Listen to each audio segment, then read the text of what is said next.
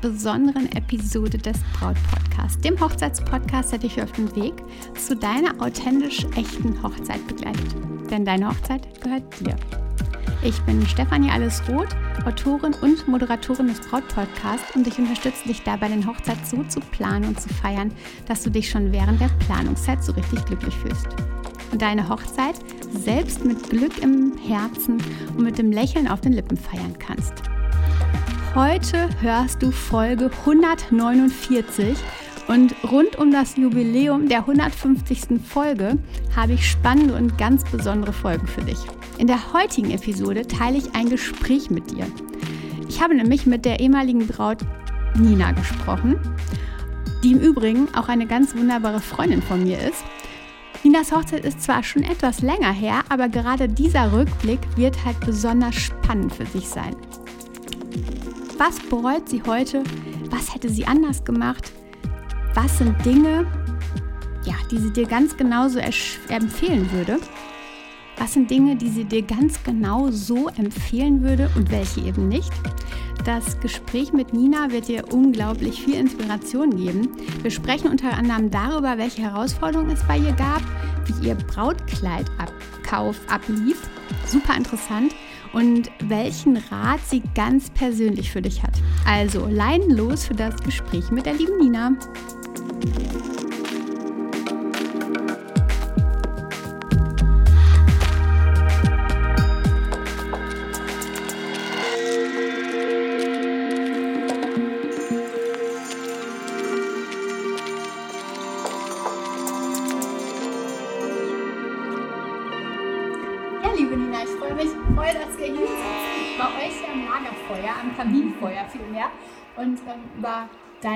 Über eure Hochzeit sprechen.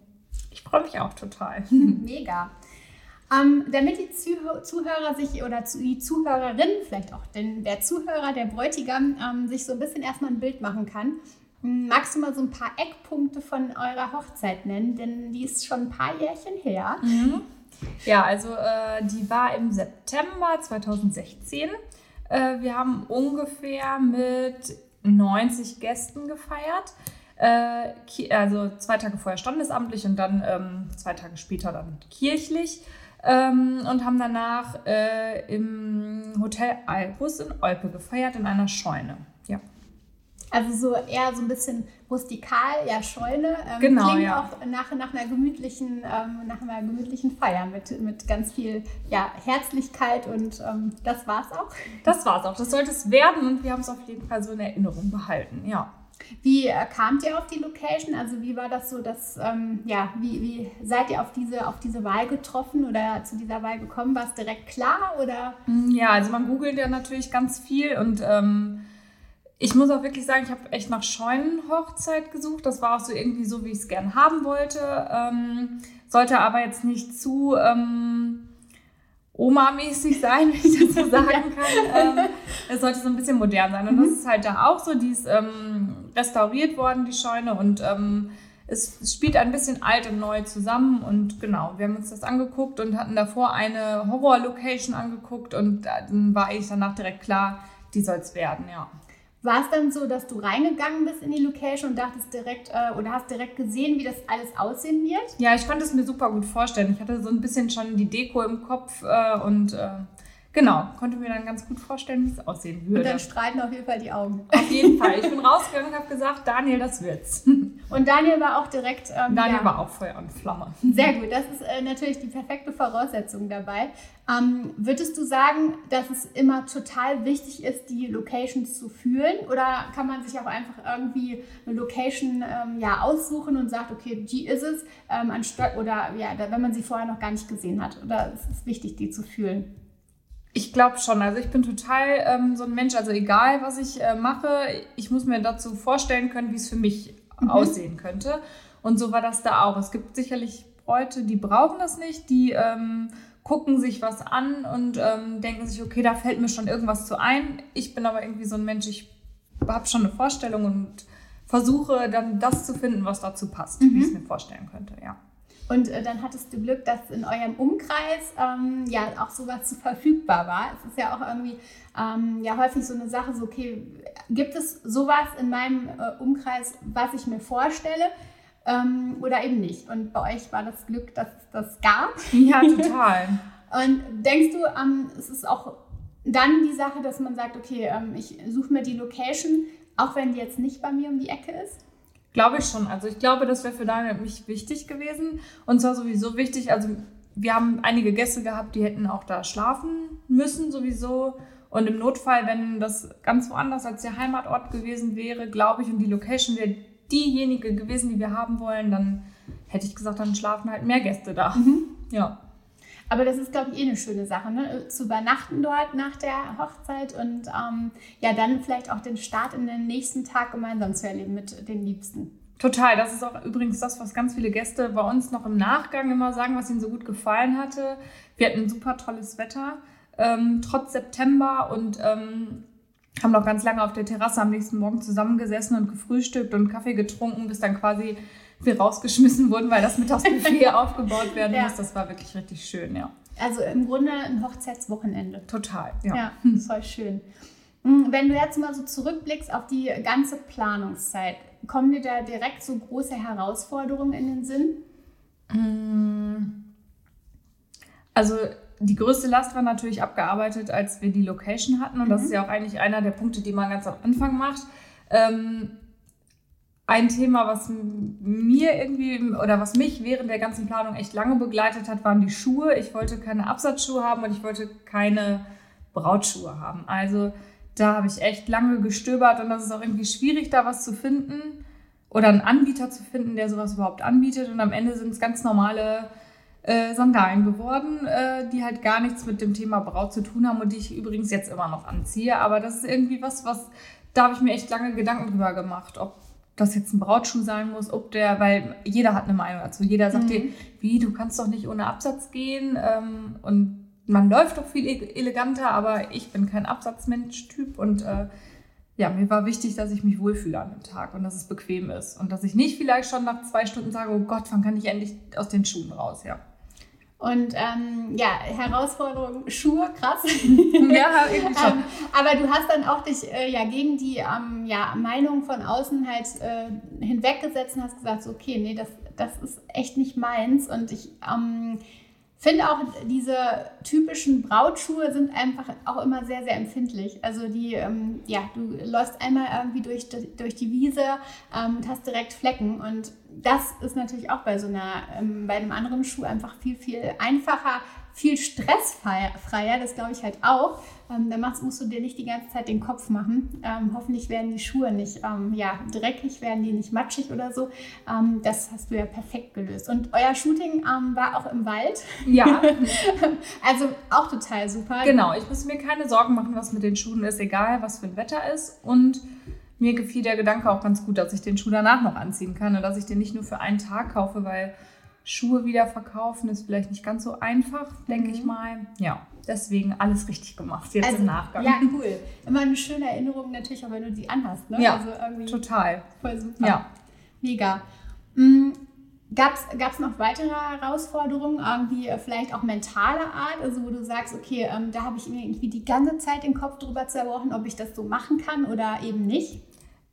Also ich muss vorweg sagen, wir haben eine sehr stressfreie Hochzeitsgesellschaft gehabt. Ganz unkomplizierte Gäste und tolle Freunde, tolle Familie.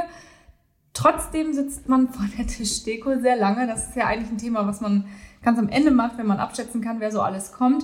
Aber das hat uns echt noch ein paar, ähm, ja, schlaflose Nächte möchte ich nicht sagen, aber so ein paar Stunden des Grübelns oder des Nachdenkens ähm, beschert. Äh, man macht sich ja doch irgendwie mal Gedanken, ist die Kombination gut? Ist das gut für die Stimmung? Kommt der mit dem klar? Die kennen sich ja noch gar nicht. Ähm, ja, das war irgendwie ein großes Thema. Total unbegründet jetzt im Nachgang, mhm. weil ähm, am Ende isst man nur zusammen und es haben sich übrigens alle gut verstanden und meine Horrorvorstellung war, jemanden zu vergessen auf dem Sitzplan.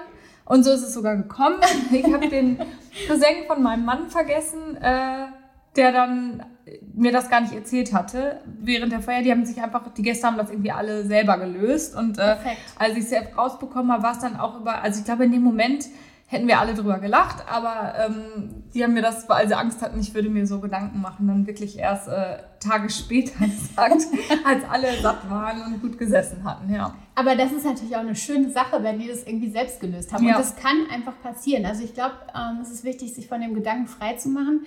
Ähm, dass das alles irgendwie perfekt laufen muss. Ja. Und es kann einfach bei so viel To-Do, äh, ja, To-Dos auf der Liste ja. einfach passieren. Und, ähm, und wenn derjenige vergessen wird, dann ist es halt so. Und ich finde es ganz, ganz toll, dass dann deine Gäste das von selbst gelöst haben. Ja, und die Location hat auch direkt einfach neues Gedeck und neuen Stuhl. Das war irgendwie überhaupt kein Problem. Obwohl an einem anderen Tisch sogar noch was frei gewesen wäre, aber es haben sich irgendwie alle bemüht, dass es gut funktioniert. Und Jetzt im Nachgang ist es eine ganz lustige Anekdote auch in der Absolut, Familie. Ja.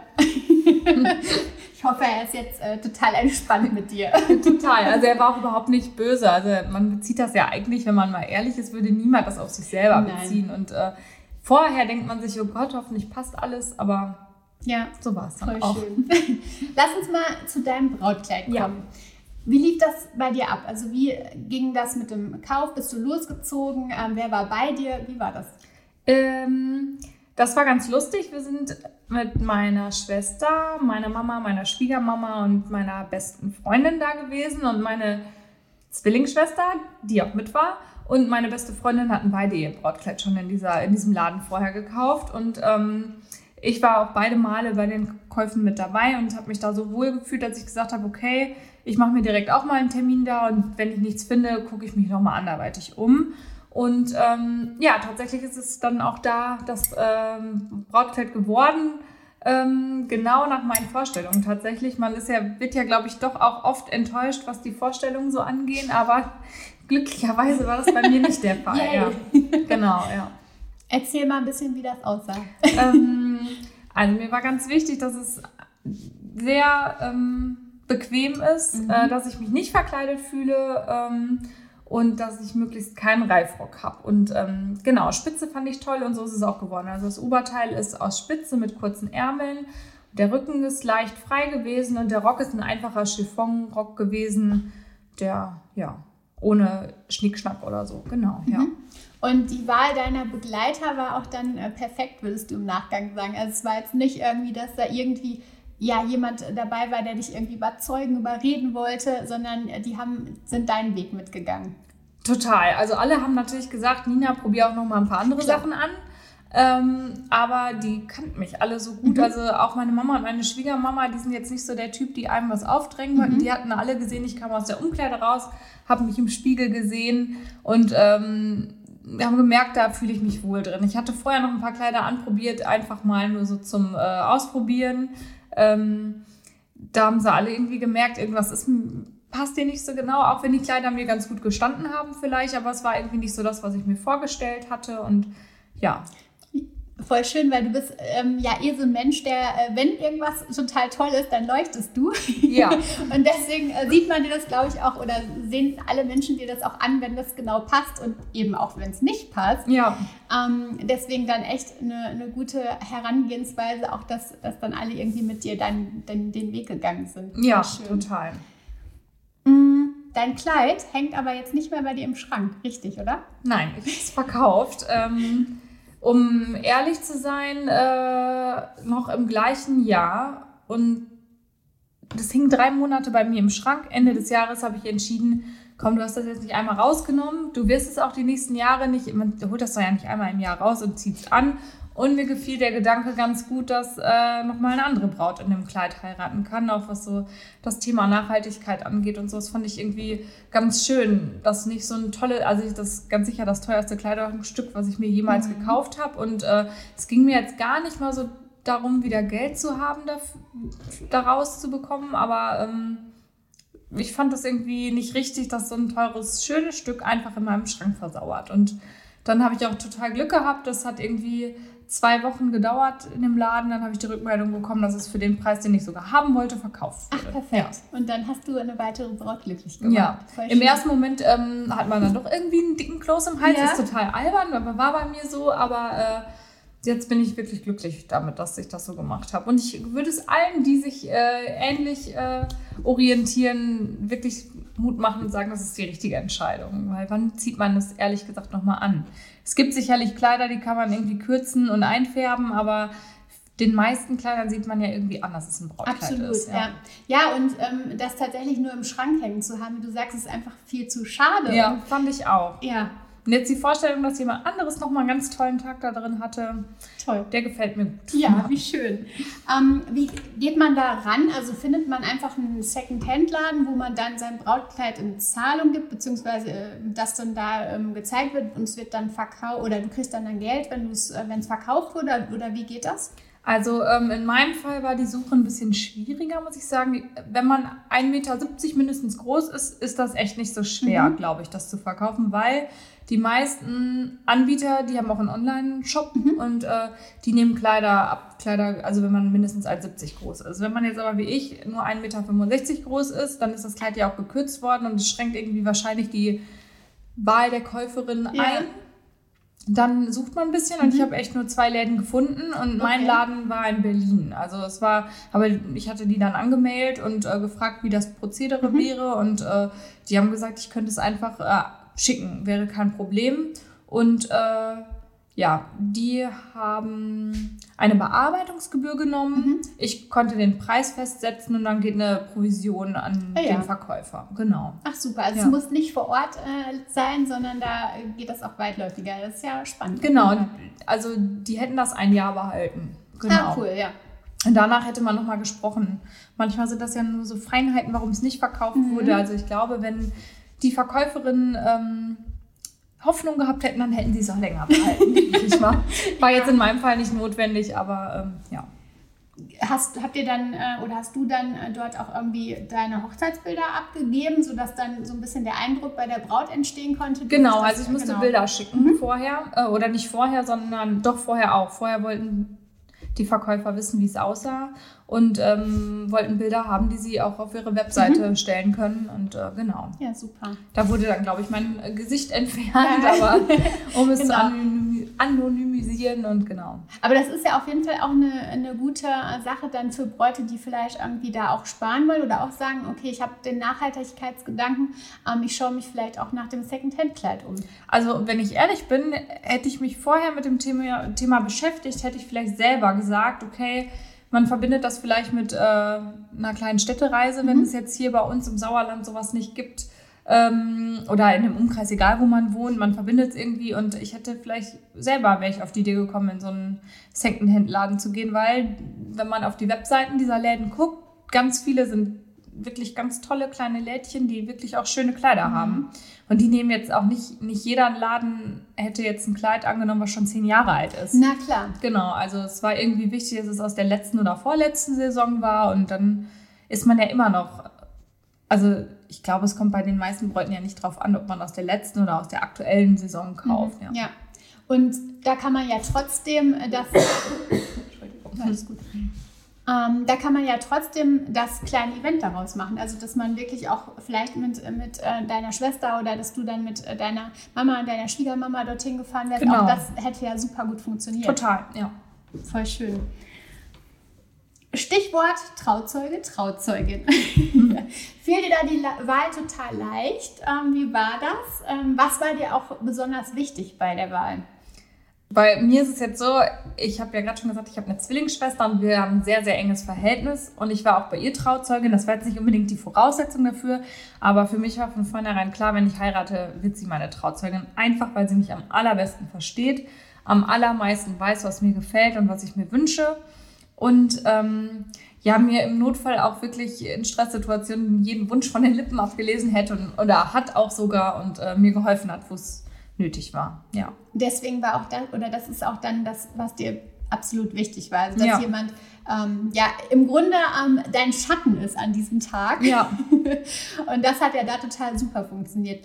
Mm, Wie denkst du, ist es gut, wenn man ja jetzt vor der Wahl steht, wie man ähm, auf die Suche geht, die eine Person, die andere Person oder Person drei? Ähm, wie entscheidet man sich da richtig? Mm, Oh, ich glaube, am Ende sagt einem das Bauchgefühl schon, wer Mhm. die richtige Person ist. Und dann glaube ich, ich bin jetzt persönlich ein Mensch, der kann echt schlecht Nein sagen, aber ich glaube, in dem Fall muss man einfach auf sich und auf seine Wünsche hören und man stößt ja auch niemanden vor den Kopf, sondern man entscheidet sich nicht gegen jemanden, sondern für jemanden. Mhm. Und ähm, deswegen glaube ich, wenn man ein gutes Verhältnis zueinander hat, sollte die Person verstehen, warum die Wahl vielleicht nicht auf ihn gefallen ja, ist. Ja, absolut. Und ähm, es ist ja nicht ausgeschlossen, dass die Person dann trotzdem eine wichtige Rolle für Richtig. die Hochzeit ja. spielt. Es gibt ja auch immer noch ähm, dann äh, die Bridal Party, also die ähm, Brautjungfern, die dann auch mit dabei sind, genau. die dann auch vielleicht wichtige Aufgaben haben. Die Strauzeugin hat ja auch nicht oder muss nicht die ähm, ganzen Aufgaben dann nur alleine haben, sondern das kann ja auch aufgeteilt werden und es ist, glaube ich, auch ganz toll, wenn dann irgendwie noch der ein oder andere dann auch eine, eine wichtige Aufgabe übernimmt. Ja, also ich habe sogar, also enge Freundinnen von mir, äh, die haben einfach mit der, während der Feier einfach mit unter die Arme gegriffen, wo meine Schwester Hilfe brauchte, ohne dass man sich großartig darum bitten muss und mhm. äh, in meinem Fall war es jetzt auch nicht so, dass irgendjemand beleidigt oder enttäuscht gewesen wäre, dass er nicht ausgewählt wurde. Schön. Bei den äh, vielen Entscheidungen, die man so ja, während der Hochzeitsplanung trifft, ähm, da gibt es ganz sicherlich auch mal ähm, ja, Meinungsverschiedenheiten zwischen Braut und Bräutigam. Ich weiß nicht, ob es das bei euch gab, ähm, aber wenn es das gibt, Hast du da so einen Tipp, wie man da vorgeht? Also wie findet man ja den gleichen Nenner? Also ich sag mal, er ähm, sagt jetzt, okay, ich möchte unbedingt einen Oldtimer äh, für meine Hochzeit haben und ähm, die Braut sagt aber, ja, aber ich möchte das Geld lieber in den Hochzeitsfotografen investieren. Wie kommt man da auf einen Nenner? Ich glaube, das ist wie in ganz vielen Dingen im Leben. Man muss einfach auch bereit sein, Kompromisse einzugehen. Und ähm, bei uns ist das jetzt so gewesen, ich kann mich jetzt, oh, ich will nicht lügen, aber ich kann mich, glaube ich, an keinen Riesenkonflikt mhm. erinnern, den wir gehabt hätten. Äh, bei uns war tatsächlich das Thema Fotograf auch aktuell. Ähm, du hast ja die Fotos von unserer Hochzeit gemacht und ähm, mir war von vornherein klar, wir kannten uns ja schon und ich kannte deine Fotos. Ich möchte gerne, dass du die Fotos machst. Und ähm, meinem Mann war das erstmal gar nicht so wichtig. Der hätte jetzt vielleicht im ersten Moment darauf geachtet, ähm, was es kostet. Aber ähm, gut, dann haben wir halt gesagt, okay, äh, wie du gerade sagst, Vielleicht sagt man, in dem einen Punkt ähm, entscheidest du und in, den, in dem anderen mhm. ich, wobei das jetzt bei uns so krass gar nicht notwendig war. Wir haben, ich glaube, miteinander sprechen und einem sagen, was ja. einem wirklich wichtig ist und wo man ungern einen Abstrich machen würde. Ich denke mal, man heiratet, weil man sich liebt und dann ist man auch bereit für den Partner, wenn einem was wichtig ist, ähm, vielleicht zurückzustecken und ähm, das zu machen, was ihm wichtig ist. Ja. Und ich glaube, da auch echt die Offenheit, die du gerade schon angesprochen hast, ähm, die ist da essentiell. Ne? Also wenn, ja. wenn du wirklich offen sagst und äh, okay, das ist so ein Herzensding, das ist mein Thema, ähm, das ist mir absolut extrem wichtig. Ja. Ähm, dann wird der Partner, der einen liebt, ähm, da jetzt nicht irgendwie die totale Blockade haben, ja. ähm, sondern man kann da offen sprechen und dann einfach mal sein Herz ausschütten. Also, also wenn ich jetzt nochmal darüber nachdenke, bei uns war es tatsächlich ein bisschen Konfliktpotenzial, war die Blumendeko weil die auch dann am Ende nicht so günstig war, wie wir uns das vorgestellt hätten. Es war aber, ich habe mich mit der Floristin super gut verstanden.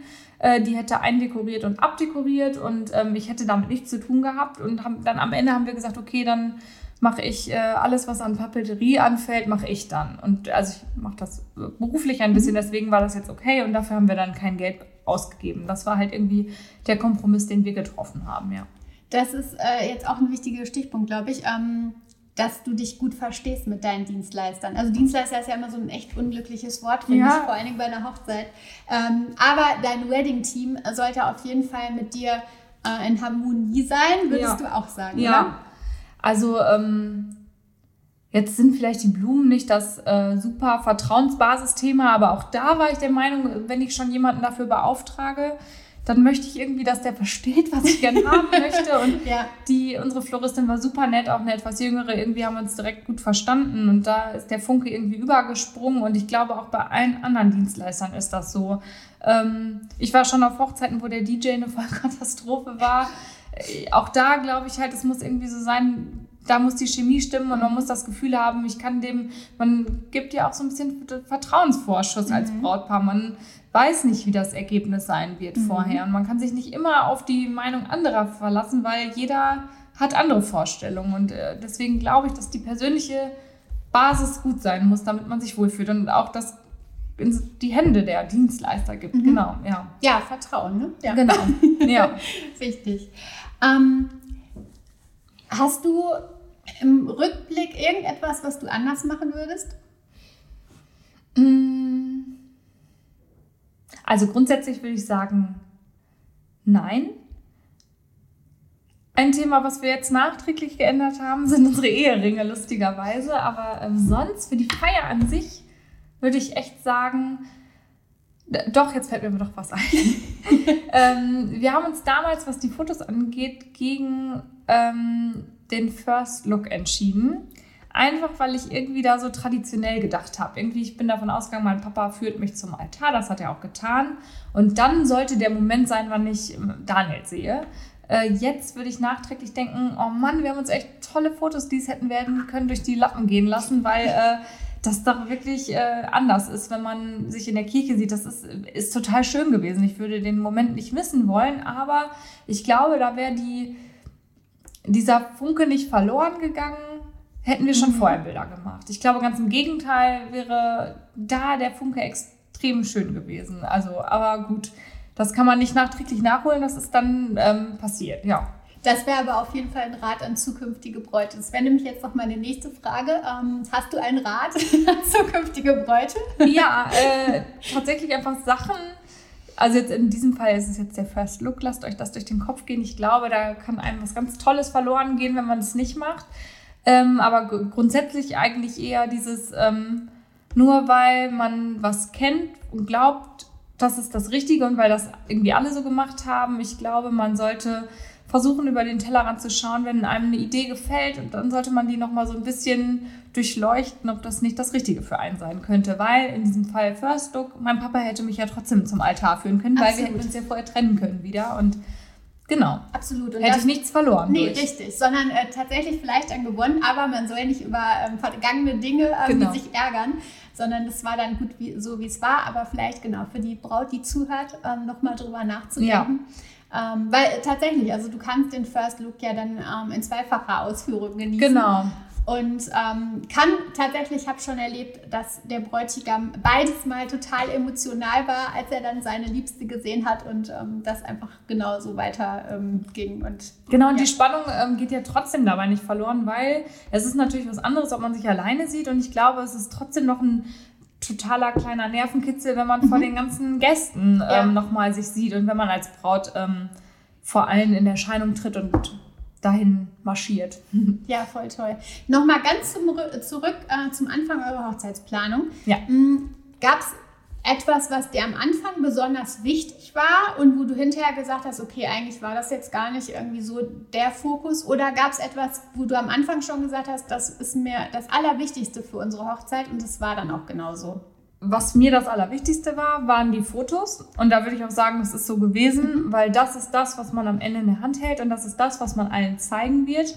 Und ähm, mit der Danksagung haben wir Fotos an die Gäste geschickt. Und das sind halt Sachen, ich finde, wenn man da voll und ganz hintersteht, dann kann man mit Stolz die Fotos allen zeigen. Und das ist irgendwie, bei uns hängen Bilder zu Hause an der Wand davon. Man irgendwie, man möchte ja nicht Geld umsonst. Also ich glaube, das ist ein Punkt, da kann man nicht sparen ist meiner Meinung so, das sieht vielleicht jeder anders, aber das war mir wichtig und das ist, hat sich auch so rausgestellt, dass es wichtig mhm. war. Wichtig war mir damals auch der Brautkleidkauf, der auch total schön und gut so war. Aber ich glaube, so im Nachgang, ich habe es jetzt verkauft. Ich finde es ich fand mein Kleid super toll, aber wie wir gerade darüber gesprochen haben, man hätte auch das ein bisschen entspannter über einen mhm. Secondhand-Laden angehen lassen können, ja. ohne sechs Monate vorher schon vorher losziehen können. Das ist wichtig gewesen, aber im Nachgang ist das echt nicht das Allerwichtigste. Glaube ich. Ich glaube, man muss sich wohlfühlen. Das ist eh das ja. Allerwichtigste, während der gesamten Hochzeitsplanung und Hochzeit ähm, sich wohlzufühlen ja. und mit allem ja gut zu sein und ähm, ja, super. Ja. Zur allerletzten äh, Frage, hast du noch einen Tipp für den Bräutigam? Das ist schwer. ähm, miteinander reden, mit der Braut reden ich kann mir vorstellen, ich bin zum Beispiel so ein, wenn ich nervös bin, dann merkt man mir das an. Das weiß Daniel in meinem mhm. Fall, der ist halt immer, der hat mich echt immer runtergeholt, wenn es mal, wenn ich dachte, also beispielsweise Thema Gästeliste oder Thema Sitzplan, der hat immer gesagt, es werden alle glücklich sein. Miteinander reden, sich runterholen, kann ja auch bei anderen Paaren anders sein. Mhm. Sich darauf verlassen, dass man ja den anderen hat. Und ich glaube, es ist schön, wenn man jemanden hat, der einen im Rücken stärkt und äh, dass man das gerade in dieser Phase, auch egal wie stressig es sein könnte, immer machen sollte. Ja. Das waren mega schöne Schlussworte. Voll schön. Ich danke dir für dieses tolle Gespräch. Gerne. Und ähm, ja, bin äh, gespannt, wie es bei euch weitergeht. Und ähm, ja, ich darf euch ja weiter verfolgen. Ja, gerne. und ähm, ja, nochmal von Herzen danke. Und ich sag auch danke. Und hatte ich dir zu viel versprochen? Ich bin sicher, du hast super Interessantes erfahren und ganz neue Impulse gefunden. Schön, dass du zugehört hast und dabei warst bei Folge 149, der Wahnsinn, fast 150 Folgen Braut Podcast. Und ich kann dir an dieser Stelle übrigens noch ein kleines Geheimnis verraten, denn ich habe getrennt von Nina auch mit Daniel gesprochen und Daniel ist Ninas Ehemann und auch er hat mir viel zur Hochzeitsplanung verraten, eben aus ganz aus, aus seiner Sicht. Und das Gespräch mit ihm gibt es nächste Woche für dich, in einer Woche. Abonniere also den Braut-Podcast am besten direkt, damit du diese besondere Folge eben auch nicht verpasst. Meist sprichst du doch mit ehemaligen Bräuten über die Hochzeit, aber welche Gedanken hat nun der ehemalige Bräutigam? Was kannst du daraus mitnehmen und auch ja, im Zusammenschluss mit deinem Liebsten, was, wie kann euch das Ganze unterstützen? Sei also unbedingt dabei. Am Sonntag gibt es dann die Jubiläumsfolge für dich, 150 Folgen, Braut-Podcast. Und am Mittwoch dann eben Teil 2 des Gesprächs. Also Abo dalassen, folgen, damit du das nicht verpasst. Ich freue mich total drauf. Ähm, ich danke dir von Herzen und meine Liebe, bis dahin, vertrau dir, deine Stefanie.